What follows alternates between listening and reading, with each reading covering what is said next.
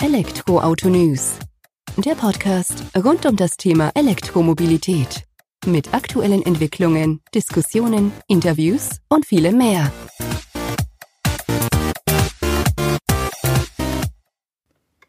Servus und herzlich willkommen bei einer neuen Folge des Elektroauto-News.net Podcast. Ich bin Sebastian und freue mich, dass du auch diese Woche wieder eingeschaltet hast, wenn wir uns mit Themen rund um die E-Mobilität beschäftigen. Wenn du am gestrigen Samstag, also am Tag vor dieser Podcast-Folge, bei uns im Portal vorbeigeschaut hast, hast du gesehen, dass ich eine Runde mit dem Honda E, dem ersten Stromer von Honda, drehen durfte. In und um Frankfurt herum sozusagen. Dabei habe ich mir das E-Auto natürlich ein wenig genauer angeschaut, habe meine Eindrücke in Wort und Fotos festgehalten und präsentiere dir diese eben in dem dazugehörigen Artikel. Da ich aber auch immer denke, dass man noch eine andere Ebene ansprechen sollte und wir auch euch Podcast-Hörern eben exklusive Einblicke geben wollen, habe ich mir Kotara Yamamoto geschnappt, ein technischer Berater bei Honda Motor Europe, und habe mich ein wenig mit ihm über den Honda E unterhalten. Dabei hat er sehr interessante Einblicke gegeben auf den Stromer von Honda, hat uns aufgezeigt, was man sich dabei gedacht hat, sowohl in Bezug auf dessen Design, die Plattform, die verwendet wird, die weitere Nutzung der Plattform etwa für zukünftige Modelle, sowie die technischen Daten und das Fahrverhalten im Alltag. Rekuperation spielt eine Rolle, NFC-Schlüsselzugang, also digitale Schlüssel, um den Honda E auch ohne ja, normalen Schlüssel sozusagen aufzuschließen, wird äh, ein Thema sein und noch einiges mehr. Von daher übergebe ich jetzt einfach direkt in das Gespräch mit Kotaro Yamamoto und melde mich danach nochmal. Viel Spaß beim Zuhören. Hallo Herr Yamamoto, vielen Dank, dass Sie sich Zeit nehmen, ein wenig mit uns über den Honda E zu sprechen. Ähm, den Einstieg würde ich gerne damit beginnen, dass Sie sich vielleicht kurz vorstellen, welche Rolle Sie bei Honda haben und ja über die Electric Vision aus 2016 von Honda berichten, die ja auch quasi den Einstieg oder den Ansatz für den Honda E geboten hat. Also mein Name ist Kotaro Yamamoto. Ich bin ursprünglich äh, aus der Forschung und Entwicklung. Ich habe dort in Offenbach in unserer europäischen Entwicklungszentrale über 30 Jahre gearbeitet, war zuletzt tätig als äh, Abteilungsleiter für den Antriebsstrang. Mhm. Bin heute äh, in einer Rolle als technischer Berater äh, für Honda Motor Europe, also für das äh, Headquarter in äh, England und äh, mache jetzt natürlich die ganze Unterstützung, wenn neue Modelle vorgestellt werden und versuche dann die Technologie an den Mann zu bringen. Okay, hört sich interessant an. Ich hatte jetzt eben schon erwähnt, äh, der Honda E ist der erste Stromer eben quasi von dem Unternehmen. Ausschlaggebend war quasi die Vision, die man 2016 vorgestellt hat, die Electric Vision von Honda. Vielleicht können Sie da zwei, drei Sätze dazu verlieren, weil die doch ja ausschlaggebend oder wichtig für den Ursprung des Stromers ist sozusagen. Also 2016 hat Honda die Electric Vision 2030 vorgestellt. Mhm. Äh, das beinhaltete, dass wir global, also weltweit, äh, zwei Drittel aller verkauften Neufahrzeuge bis dahin in irgendeiner Weise elektrifizieren wollen. Mhm. In Europa, wo die äh, Gesetzgebung natürlich auch wesentlich strenger ist, haben wir diesen Plan weiter beschleunigt, dass ja. wir also bis 2022 bereits äh, alle sogenannten Mainstream-Modelle elektrifizieren wollen. Das erste Modell in dieser Hinsicht, äh, was wir dann in Europa vorgestellt haben, war der CRV Hybrid. Mhm. Und jetzt als zweites äh, Modell äh, kam der Honda i als voll batteriebetriebenes Elektrofahrzeug auf den Markt. Okay, vielen Dank mal für den Hintergrund. Jetzt hatten Sie ja schon äh, vorweggenommen, Electric Vision 2030, das war ja auch für den Honda E ausschlaggebend, denn ihr habt gesagt, ihr habt ein E-Auto euch erdacht, wie es 2030 aussehen soll, aber bringt es schon 2020 auf den Markt. Das ist so richtig. Genau, also der Honda i hat irgendwo auch die, die Rolle, äh, die mögliche Technologie äh, für den ähm, für die Zeit 2030 zu zeigen. Das heißt, alle äh, diese Technologien, die in zehn Jahren äh, sehr wahrscheinlich äh, auf dem breiten Massenmarkt äh, zur Verfügung stehen, heute schon zu zeigen, also zehn Jahre im Voraus. Ähm, das beinhaltet natürlich auch, dass künftig sehr wahrscheinlich auch Elektrofahrzeuge für Carsharing genutzt mhm. werden und eben diese technischen Voraussetzungen sind heute schon alle für den Honda i quasi vorgegeben. Okay, da gehen wir gleich nochmal drauf ein. Mhm. Haben Sie mir schon ein bisschen im Vorgespräch verraten, worum es da geht. Was mich jetzt interessieren würde, heutzutage, wo alle Automobilhersteller auf ja, größer, breiter, lauter gehen, quasi dann E-SUVs in die Richtung Crossover, geht ihr genau in die andere Richtung. Warum habt ihr euch dafür entschieden, klein und kompakt mit dem Honda i unterwegs zu sein? Wir haben uns deswegen darauf äh, eingeschossen, ein urbanes äh, Elektrofahrzeug zu entwickeln, weil aus unserer Sicht ähm, ein urbanes äh, Elektrofahrzeug am meisten Sinn macht, äh, weil natürlich auch die Emissionsbelastung in den Ballungsgebieten am höchsten ist und dort will man natürlich auch mit einem Null-Emissionsfahrzeug eben unterwegs sein. Mhm. Zum anderen ähm, sehen wir momentan auch ein wenig den Trend, dass quasi mit Reichweite äh, konkurriert wird. Äh, alle äh, Hersteller kommen mit immer größeren Batterien. Das benötigt natürlich auch sehr viel Bauraum, ist schwerer als Fahrzeug, ist auch natürlich teurer. Und äh, das sehen wir etwas äh, kontraproduktiv, weil nicht immer braucht man solche großen Reichweiten, aber für die Fälle äh, schleppt man dann eben ständig eine große und schwere Batterie mit sich herum und das äh, beißt sich natürlich ein bisschen mit diesem Umweltbewusstsein. Klar, wenn wir jetzt schon bei Größe der Batterie sind, können Sie vielleicht dazu ein paar Worte verlieren, was denn laut WLTP-Norm der Honda i auf die Straße bringt, was man also rein theoretisch, sage ich mal, zurücklegen kann mit ihm dann.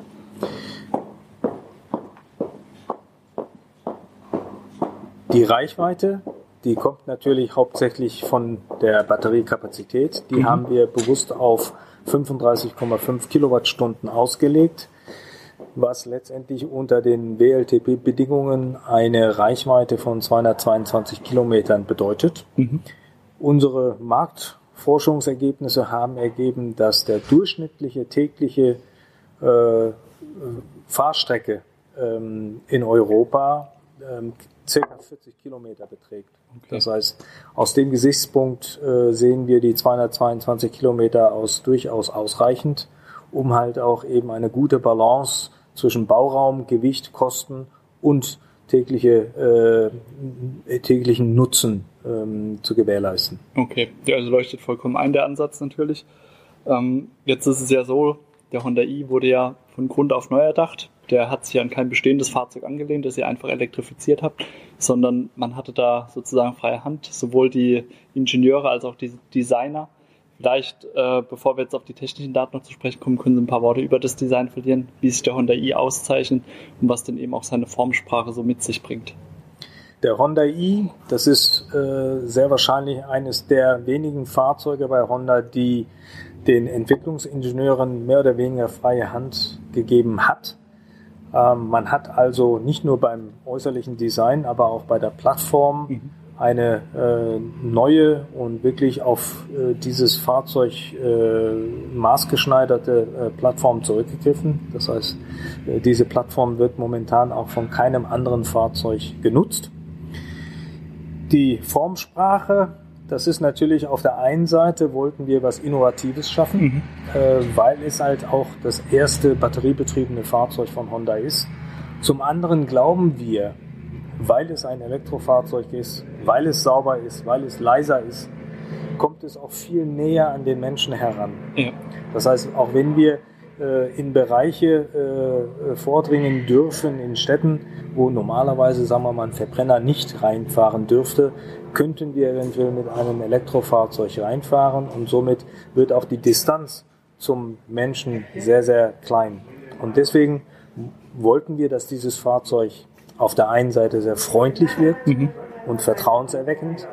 Äh, zum anderen haben wir auch äh, technisch gewisse Sachen äh, in Erwägung gezogen, wie zum Beispiel die kamerabasierten Außenspiegel, mhm. damit diese halt eben nicht zum Beispiel ähm, bei den Fußgängern eventuell anecken könnten, dass wir auch äh, dem äh, Rechnung tragen, dass das Fahrzeug dann in Zukunft viel näher an den Menschen herankommt. Okay, der Ansatz leuchtet ja auch vollkommen ein. Jetzt gerade dieses Freundliche würde ich jetzt rein interpretieren in die Lichter, die man ja auch sieht, in dem Zusammenspiel mit dem äh, zweifarbigen Ton. Also ich hatte jetzt einen weißen Honda i zum Probefahren mit vielen schwarzen Elementen. Mhm. wo Sie vorhin ja auch im Pressegespräch schon gesagt haben, Sie haben diese schwarzen Elemente dann aber dennoch genutzt, um dort eben auch verschiedenste Sensoren und so unterzubringen. Ja, genau so ist es. Ähm, die ganze ähm, Designsprache ist ja schon sehr schlicht mit äh, sehr ebenen Flächen, äh, mit einfachen Linien, kein großes Schnickschnack. Ähm, das ist natürlich auch ähm, dafür gedacht, äh, um halt eben dieses, dieses freundliche, freundliche äh, ähm, und harmonische Erscheinungsbild zu schaffen.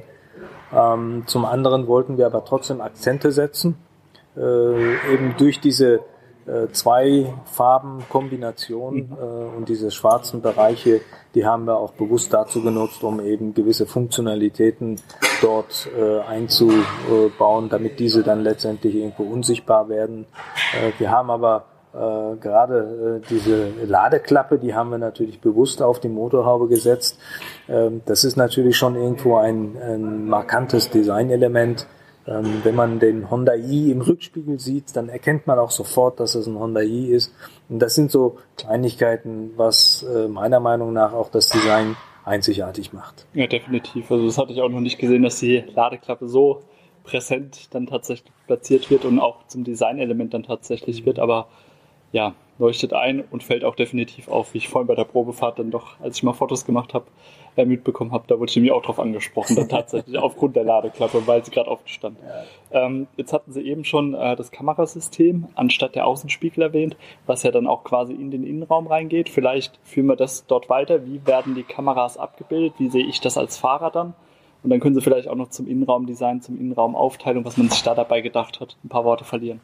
Also von der Funktionalität sind diese kamerabasierten Außenspiegel natürlich auch von der Lichtempfindlichkeit wesentlich besser als das menschliche Auge. Mhm. Das heißt, ähm, gerade wenn man dann doch äh, schwache Lichtverhältnisse hat oder während dem Regen, ähm, hat man immer noch eine sehr klare Sicht. Äh, das ist ein großer Vorteil. Der andere Vorteil ist, dass man eben ähm, durch dieses Kamerasystem auch den Winkel verändern kann. Mhm. Das heißt, damit bekomme ich auch äh, durch diese zwei Einstellungen, die Normaleinstellung und auch die Weitwinkeleinstellung, die ich umschalten kann, äh, bekomme ich dann auch einen wesentlich besseren Einsicht äh, in den sogenannten toten Winkel, ähm, was auch äh, zur Sicherheit beiträgt. Klar, jetzt haben wir aber noch ein paar Bildschirme mehr im Innenraum dann tatsächlich. Ich hatte jetzt auch noch die Advanced Edition von dem Honda i. Mhm. Der hatte dann auch noch ein ähm, der Rückspiegel, der auch nochmal mit der Kamera angesteuert werden kann. Den gibt es tatsächlich auch nur in Anführungsstrichen in der größeren, besseren Version des äh, Honda i dann quasi. Genau, das ist richtig. Ähm, die kamerabasierte Innenspiegel, die gibt es äh, nur in der Advanced-Version. Der Vorteil von dem System ist natürlich, ähm, man kann es umschalten auf normale Spiegel. Das heißt, für äh, Kunden, die an dem normalen Spiegel gewöhnt sind, äh, die können weiterhin den normalen Spiegel nutzen. Es gibt aber auch Fälle, wenn zum Beispiel hinten äh, Leute sitzen oder man hat äh, mal zufällig alles vollgeladen bis äh, zur Decke und äh, hat keine freie Sicht nach hinten, dann kann man immer noch auf das Kamerasystem umschalten, was außen quasi angebracht ist, zwar hinter der Scheibe, aber dahinter ist nichts mehr. Und somit hat man immer noch freien Blick nach hinten. Ähm, auch da wieder die äh, Lichtauflösung. Äh, bei sch schlechten Lichtverhältnissen hat man dann immer noch gerade nachts äh, eine gute Sicht nach hinten. Ja. Oder auch im Winter, wenn zum Beispiel die, ähm, ja, die Scheibe dann oft verdreckt ist, ähm, dann hat man immer noch eine gute Sicht nach hinten. Klar. Ähm, bleiben wir im Innenraum haben wir noch zwei größere Displays dann im mittleren Bereich. Eins für den Fahrer dann nochmal direkt hinter seinem Lenkrad. Und vielleicht können sie auch zunächst noch ein paar Worte zum Innenraum, weil da hat man sich auch was dabei gedacht. Da wollte man ja auch eine gewisse Atmosphäre erzeugen, indem man ja auch teilweise auf ähm, Stoffe, Materialien zurückgreift, die man so eigentlich erstmal nicht im ähm, Autosegment oder im Automobilsektor vermutet. Ja, das ist vollkommen richtig. Also im Innenraum, da wollte man quasi eine Lounge-Atmosphäre schaffen. Ähm, da hat man öfters mal so große Bildschirme und gemütliche Sofas. Ähm, das sieht man auch schon äh, beim Honda i, wenn man einsteigt. Äh, also die komplette Front ist ja, äh, besteht ja eigentlich nur aus Bildschirmen. Ja. Das ist das eine. Zum anderen ähm, hat man für die Polster der ähm, Sitze tatsächlich Polstermöbelmaterialien verwendet, anstelle von klassischen Automobilmaterialien. Und ähm, das merkt man natürlich auch, wenn man sich reinsetzt ja. und auch die Stoffe berührt. Äh, das sind also schon sehr hochwertige äh, Polstermöbelstoffe und äh, auch die einteilige Rücksitzbank, die äh, gibt natürlich auch ein richtiges äh, Sofa-Erlebnis. Mhm. Ähm, da haben wir also schon äh, sehr viel Wert drauf gelegt. Ja, also das merkt man auch, wenn man einsteigt. Nimmt man das auch, wenn man sich vorher nicht mit beschäftigt hat, schon war das dann Unterschied zu erkennen zu anderen Fahrzeugen dann tatsächlich. Da ist auch noch eine Kleinigkeit. Ich weiß nicht, ob Sie das gesehen haben. Ähm, neben der Tür äh, sind noch zwei Schalter, Lichtschalter. Das sind dann tatsächlich Lichtschalter, die von oben Spots aktivieren. Okay. Das heißt, äh, wenn man mal irgendwo steht, äh, gerade im Dunkeln, dann kann man äh, quasi mit den Spots dann nochmal richtig Wohnraumatmosphäre schaffen. Okay. Ähm, das trägt natürlich auch dazu bei, dass eben diese Lounge-Atmosphäre dann bereitgestellt wird. Unterstreicht das definitiv. Genau. Die hatte ich leider nicht wahrgenommen, aber schönes Detail dann tatsächlich. Ja. Gut, ähm, kommen wir mal zu der Motorisierung, die wir haben. Die Batterie haben wir schon erwähnt, die ist auch für beide Varianten des Honda i gleich. Mhm. Bei der Motorisierung unterscheidet man. Können Sie dazu ein paar Worte verlieren vielleicht? Ja, es gibt zwei Motorisierungsvarianten. Einmal für den normalen Honda i mit 100 kW und einmal für den Advanced mit 113 kW. Beide äh, Motoren, Elektromotoren, haben das gleiche Drehmoment, äh, 315 Newtonmeter. Ähm, das Einzige, äh, was dort halt eingeregelt wird, äh, ist die maximale Leistung. Mhm. Das heißt, ähm, die Drehmomentabgabe ab einer bestimmten Drehzahl wird runtergefahren, dass man dann letztendlich äh, eine etwas niedrigere Maximalleistung erreicht. Aber ansonsten sind beide Varianten von der Hardware im Prinzip gleich. Okay. Und die Höchstgeschwindigkeit ist auch bei beiden Modellen die gleiche? Oder wird da unterschieden? Das ist eine gute Frage, aber die müsste, unter, äh, die müsste unterschiedlich sein. Die habe ich jetzt nicht genau im Kopf. Ich weiß, dass die für den Advanced bei 145 km/h effektiv liegt. Okay. Ähm, bei dem normalen müsste sie dementsprechend auch niedriger sein, weil halt die maximale Leistung, Klar, die ja für die Höchstgeschwindigkeit zuständig ist, auch niedriger ist. Okay, das würde ich ja einfach nochmal ergänzen von unserer Seite aus, aber erscheint ja definitiv ja, logisch der Ansatz dann. Ähm, wir haben zwei Fahrmodi beim Honda i zur Auswahl, Normal und Sport. Mhm. Was wird da unterschieden, wenn wir jetzt von Normal auf Sport umschalten? Gibt es da spürbar, also gibt spürbare Unterschiede? Vielleicht können Sie die einfach kurz erläutern. Also der, der einzige Unterschied, den man dort spürt, ist eigentlich das Ansprechverhalten. Das heißt, ähm, in dem Sportmodus wird halt bei gleicher Pedalstellung, also gleicher äh, Gaspedalstellung, wird mehr Drehmoment äh, mhm. freigegeben, sodass quasi die äh, Motorkennlinie etwas steiler ist. Und das heißt, man hat dadurch einen besseren Antritt. Ähm, sobald man Vollgas gibt, äh, gibt es keinen Unterschied zwischen Normal und Sport.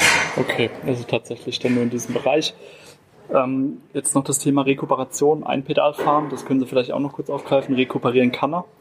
In wie viel Stufen und was hat es mit Einpedalfahren auf sich? Was hat der Fahrer da für Möglichkeiten? Also in der Normalstellung äh, habe ich insgesamt vier Rekuperationsstufen, die mhm. ich über die Schaltwippen hinter dem Lenkrad äh, verändern kann. Ähm, wenn ich dann das Einpedalfahren aktiviere, dann habe ich nochmal wesentlich stärkere Rekuperationsstufen zur Verfügung. Ja. Nochmal zusätzlich drei Stufen, die ich dann auch über die Schaltwippen äh, regulieren kann. Und in dem Fall ist es ja dann auch tatsächlich so, wenn ich dieses Einpedalfahren auswähle über den Taster in der Mittelkonsole, dann bremst er auch quasi bis auf den runter dann tatsächlich. Ne? Genau, also das Fahrzeug bremst nicht nur stärker ab, und zwar so stark, dass dann teilweise aus der Gesetzgebung her die Bremslichter mhm. angeschaltet werden müssen, äh, aber auch äh, das Fahrzeug bremst dann tatsächlich bis zum Stillstand runter okay. äh, und hat dann auch nicht dieses Creep. Das heißt, wenn ich von der äh, von der Bremse äh, meinen Fuß nehme, dann rollt auch das Fahrzeug nicht an. Okay, ja, das wäre es von meiner Seite aus gewesen. Ich hoffe, ich habe nichts vergessen. Vielen Dank für die Einblicke, Herr Yamamoto. Gerne. Wie versprochen oder angedroht, melde ich mich nochmal nach dem Gespräch und hoffe, dass es dir auch so gut gefallen hat, diese interessanten Einblicke zum Honda E zu bekommen, quasi aus erster Hand. Ist ein schönes Auto, wie ich finde. In den Shownotes habe ich dir noch den Artikel zu dem Eventbericht, zu dem Fahrbericht des Honda E verlinkt. Einfach, dass du auch noch ein paar Fotos zum Fahrzeug hast, wenn du denn bei uns vorbeisurfst. Und ja, mehr bleibt mir eigentlich nicht viel zu sagen, außer vielen Dank fürs Zuhören in dieser Folge. Und ich freue mich, wenn du wieder nächste Woche einschaltest, wenn weitere News, Entwicklungen, ja, Gespräche zum Thema der E-Mobilität bei uns im Podcast online gehen. Mach's gut, bis dahin, ciao.